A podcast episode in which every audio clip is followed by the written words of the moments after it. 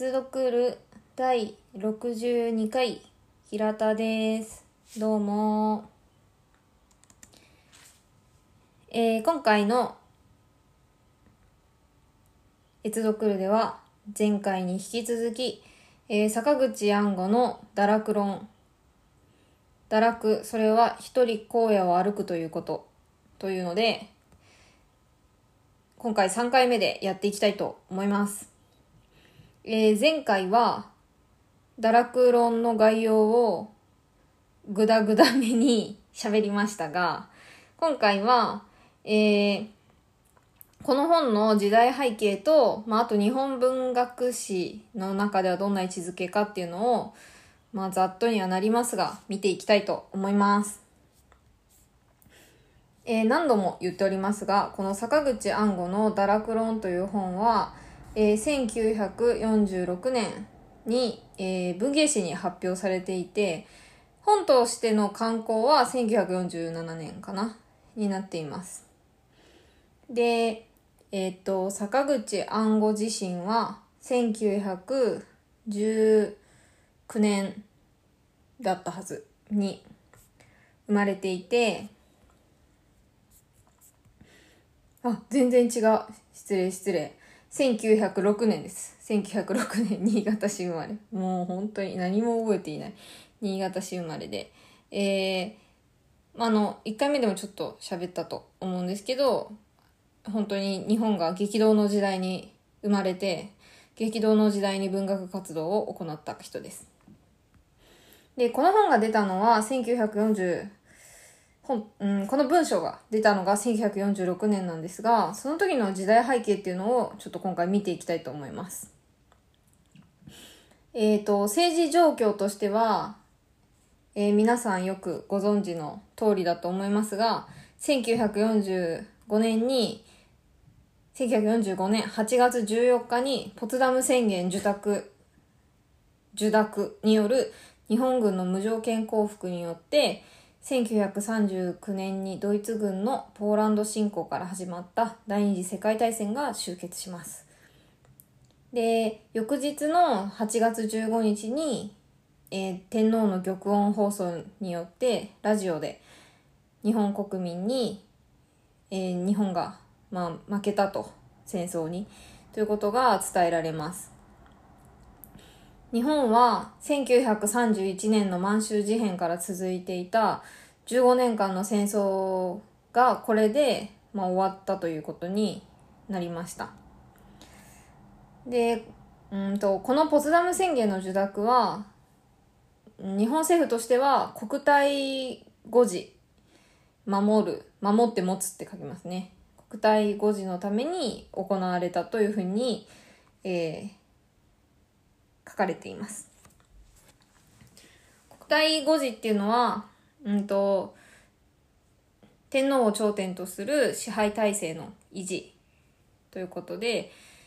実際にその幸福の申し入れと同時に総辞職した鈴木貫太郎内閣の後を継いだ東国宮成彦首相は国体5時1億総残業を強調して、うんと、政権の運営を行いました。んで、まあその天皇の戦争責任を逃れるために、その全国民に戦争責任を押し付けようとした政権でもあったようです。で、まあその日本を占領したのは、まあ一応連合国軍、あ、連合国とされてるんですけど、実際的にはアメリカの単独占領。まあ有名ですね。GHQ のマッカーサーが、えっ、ー、と、連合国軍最高司令官総司令部として日本に来て、で、日本政府に命令し、日本政府が実行するという間接統治という形を取られました。で、GHQ のその指令、まあ、いろんな指令が出るんですけど、その日本政府に対して。日本政府への指令っていうのは、天皇制の下で抑圧、えっと、天皇体、天皇制の下で行われる抑圧体制の否定であったので、その戦前期の国家体制を、まあ、天皇、さっき言ってた国体ですね、をそのまま維持しようとした東国宮内閣は、この指令を実行できないとして、10月に総辞職。1945年10月、もうすぐですね、すぐ総辞職して、えー、重原喜十郎内閣が発足します。この人は、うんと、重原さんは、なんて言うんですかね、その、えっ、ー、と、アメリカとの協調路線とかを、まあ、主張していた人のようで、その戦、戦中から。なので、まあ、この人が首相になって、で、すぐにマッカーサーは、この重原首相に五大改革を指令します。選挙権付与による婦人の解放、労働組合結成の奨励、自由主義的教育の実施、秘密警察の廃止、経済機構の民主化。この五大改革が指令されて、で、と同時に、うんと、憲法の、日本のあの憲法ですね、憲法の自由化も示唆されています。うん、当初は、その、重原首相をはじめ、日本の当局者は、戦時中の体制を廃止して、戦前の日本に戻せばよいと考えていたが、アメリカは抜本的な社会の改革を要求していました。で、それがその憲法の自由化につながるんですね。で、この、あと、まあ、いろんなことが皆さんよくご存知の通り、一斉に行われるんですけど えっと、まあ、全部、うんと、この結局のところ、このマッカーサーの五大改革っていうのがベースになって、それをより一層細かくして具体化してったっていうのがこれから行われたことかなって感じがします。で、まあ、特に、あの、この坂口安吾の、うんと、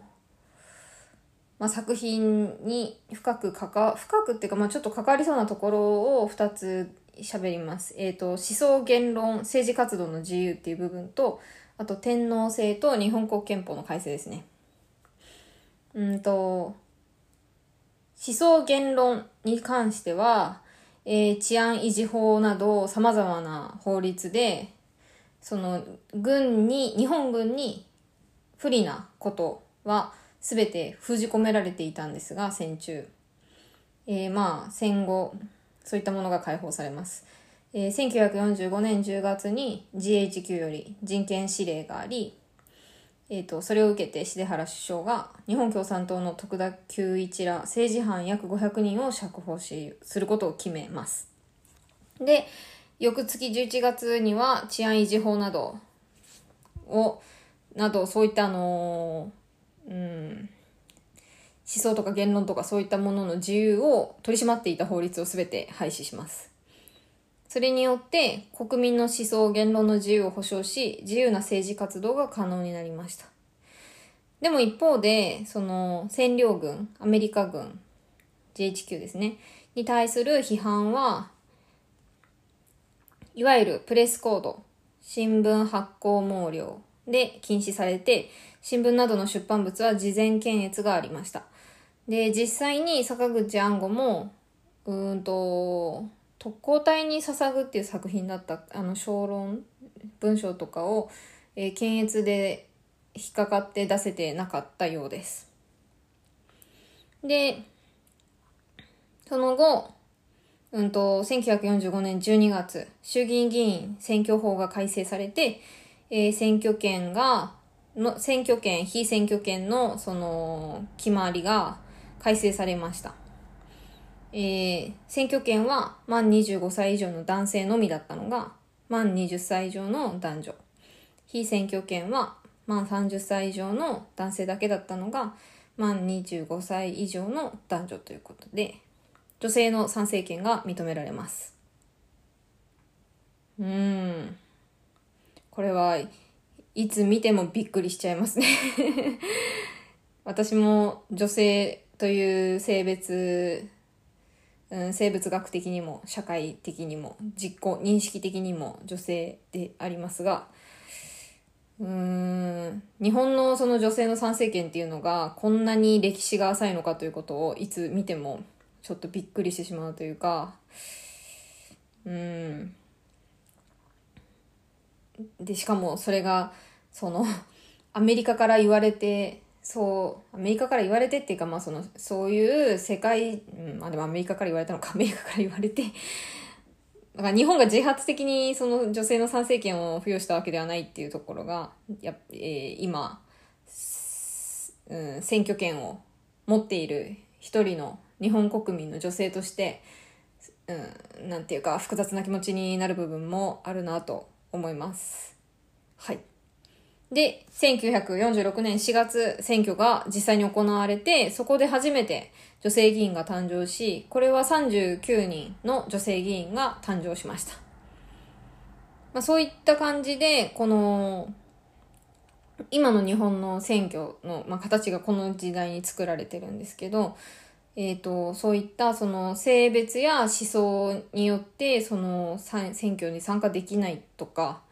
だそれこそ共産党だったら捕まるとか、そういったことが終わり、えー、解、なんていうのかな、うん、解放されたと。同時に、それでも、その GHQ への、うん、批判などはできないっていう、そういった、まあそりゃ占領されてんだからそりゃそうだと言われればそりゃそうなんですけど、そういった面もありました。はい、で、まあこういう時代に暗号は文章、文筆活動を行っていたわけですね。で、もう一個が天皇制と、まあ日本国憲法の改正と、その日本国という、日本という国にとっての天皇というものの考え方、捉えられ方が変わるっていう点です。これについても坂口安吾は割と、えっと、持論を、このダラクロの中でもしっかり述べているので、ちょっと触れたいと思います。えー、1946年1月に人間に、あ 天皇による人間宣言が行われます。えー、秋津三上としての神格を自ら否定する宣言です。で、天皇の戦争責任っていうものがずっとその諸国、うんと連合国側で議論されてきたんですが、で、まあ実際にその戦犯として裁くべきだという意見もかなり多数あったようなんですが、えー、GHQ の判断によって、えー、日本のその統治を行うためには天皇というものがあった方がいいということで、天皇のその戦争責任っていうのは、まあ、回避されて。で、それと同時にその天皇の神格化されてきたものっていうものも一緒に解除されることになります。で、ただその最初も書きましたが、その日本は当初はその戦前、日本の関係者っていうのは戦前の形に戻す。だからやっぱり天皇が頂点としたその支配体制っていうものにしたかったので、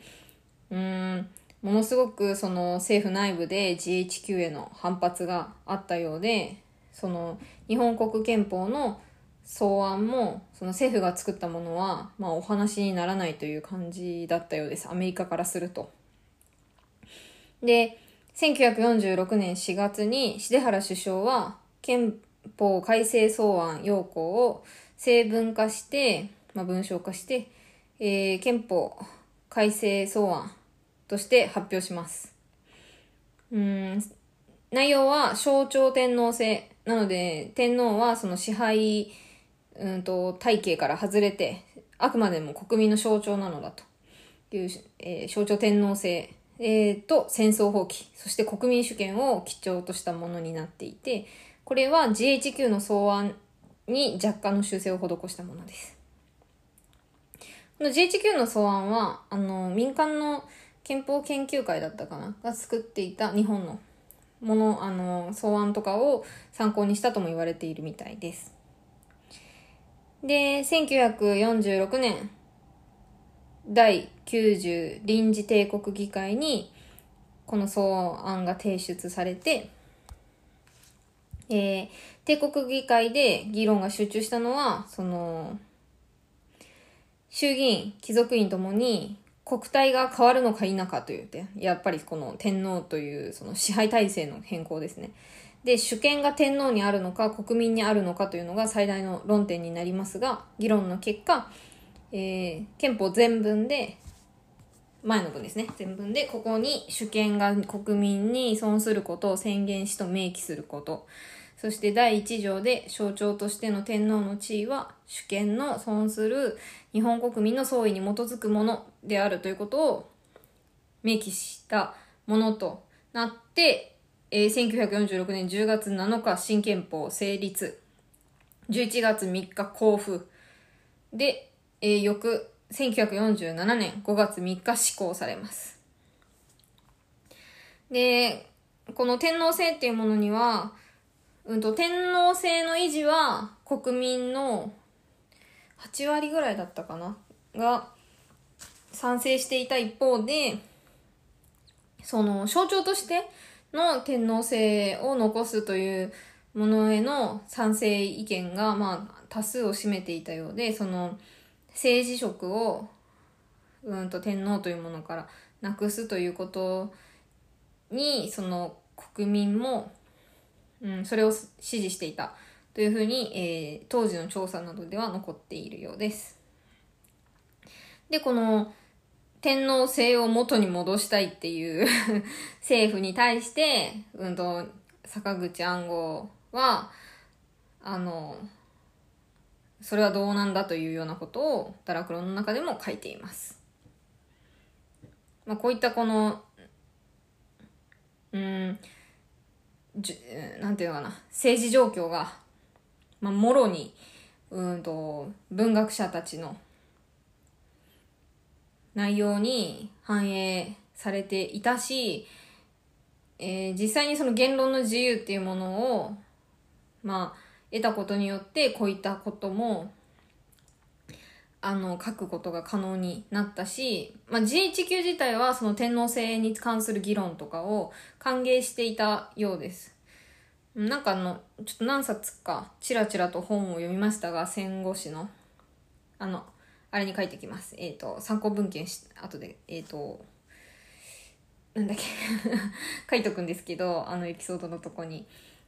あの、やっぱり、なんて言うんですかね。JHQ としても、そう、JHQ っていうか、まあ、アメリカとか連合国軍とか、あれ、ね、連合国とか、いろんなところで、その天皇というものをどうするのかということが、ものすごく、あのー、懸案事項だったことが伺える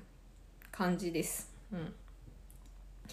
そういった風で日本国憲法は施行されました。で、この日本国憲法の改正が、改正っていうか、日本国憲法が、えー、施行、交付され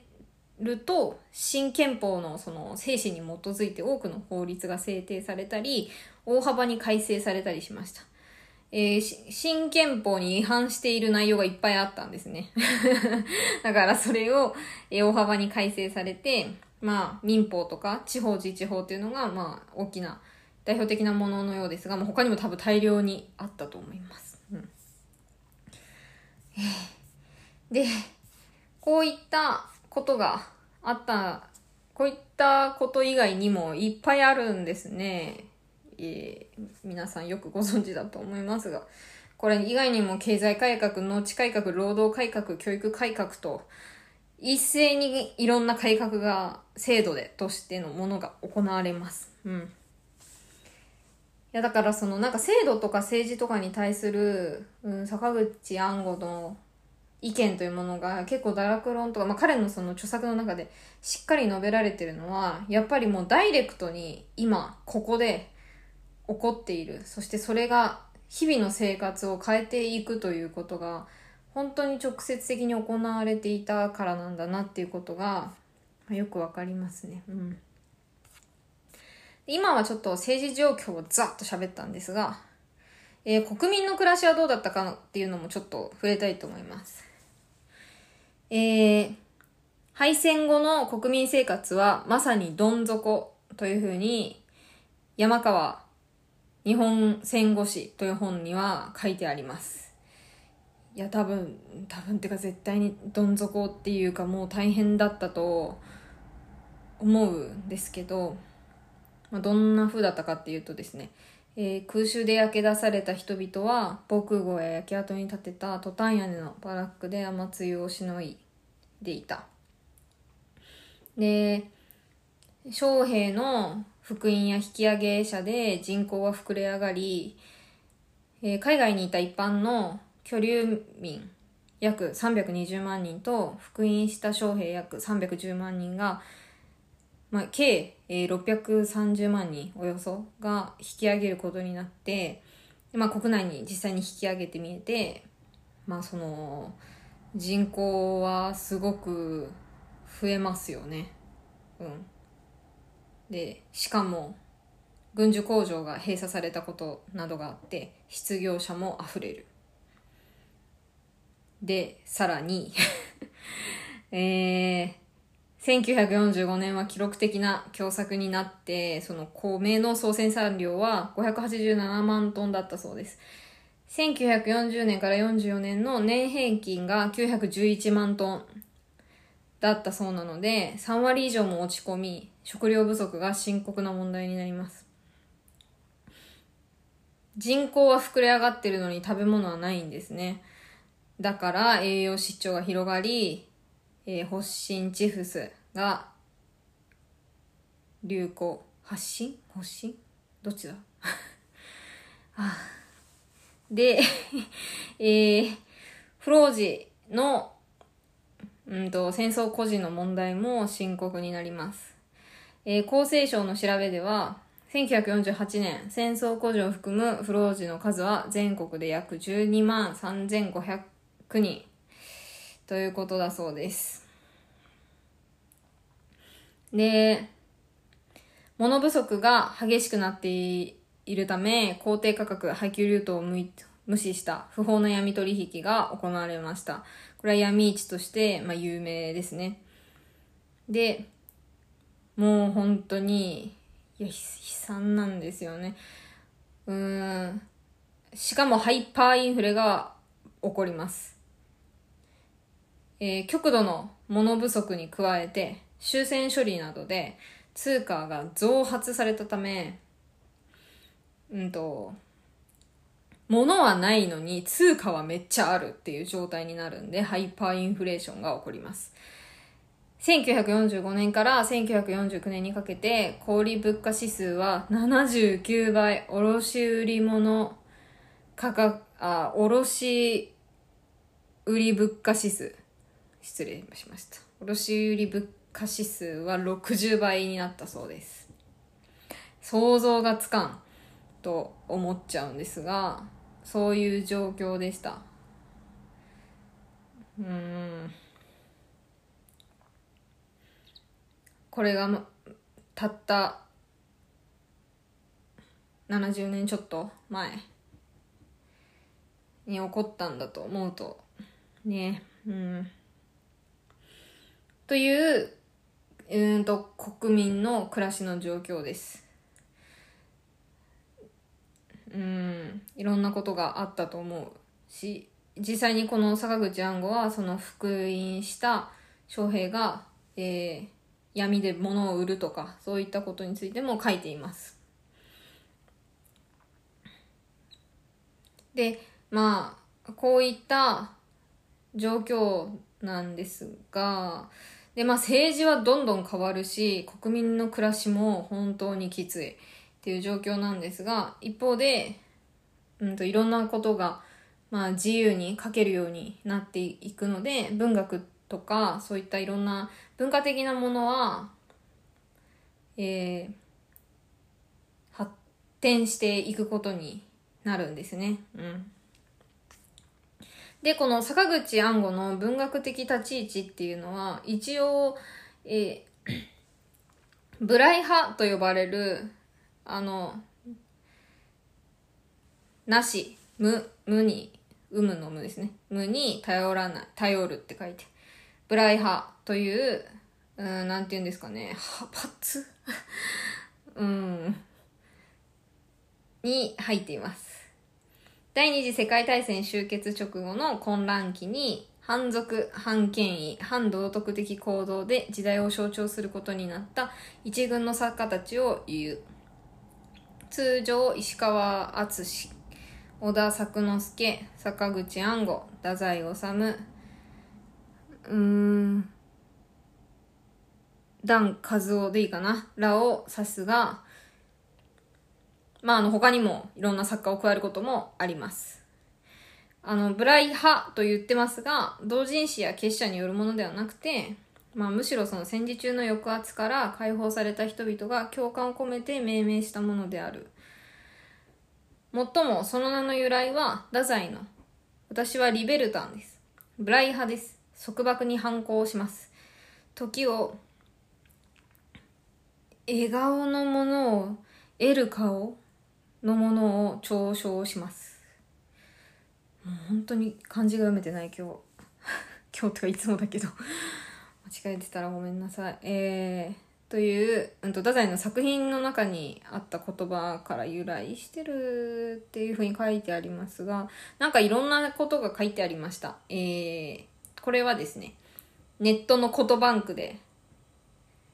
調べたら、プリタニカ国際大百科事典小項目辞典にはこうやって書いてあるようです。ちょっと自分、私が持ってる辞書だと出てこなくて、ネットで調べました。はい。でもそういう感じで、その、うんと、まあ、反族、反権威、反道徳的行動、言動っていうのをやる。まあ、文学としてやっていた人たちのことのようです。全然個人的な話ですが私この時代太宰治と坂口安吾がすごく好きなんですけど2人とも同じ派閥あの分けると同じ派閥なんだってことをこれで調べてて初めて知ってなんかうん私の好みって一貫してんだなって思いました。どうでもいい。はい。という感じでえー、ものすごいざっと時代背景と日本文学史での位置づけを見てみました。えー、この坂口安吾のこのさ、えーと、作品る群はこういう時代背景とかを抑えてた方があの解像度が上がるかなと思うのでちょっと今回喋りました。というわけで次回は、えーと、ダラクロンの文章をもうちょっと細かくダラクロン族ダラクロンですね、を、ちょっと私の力及ばずじゃないことを祈るけど あの、できる限り頑張って、えー、文章をちょっと読んでみたいと思います。はい。では、次回に続きます。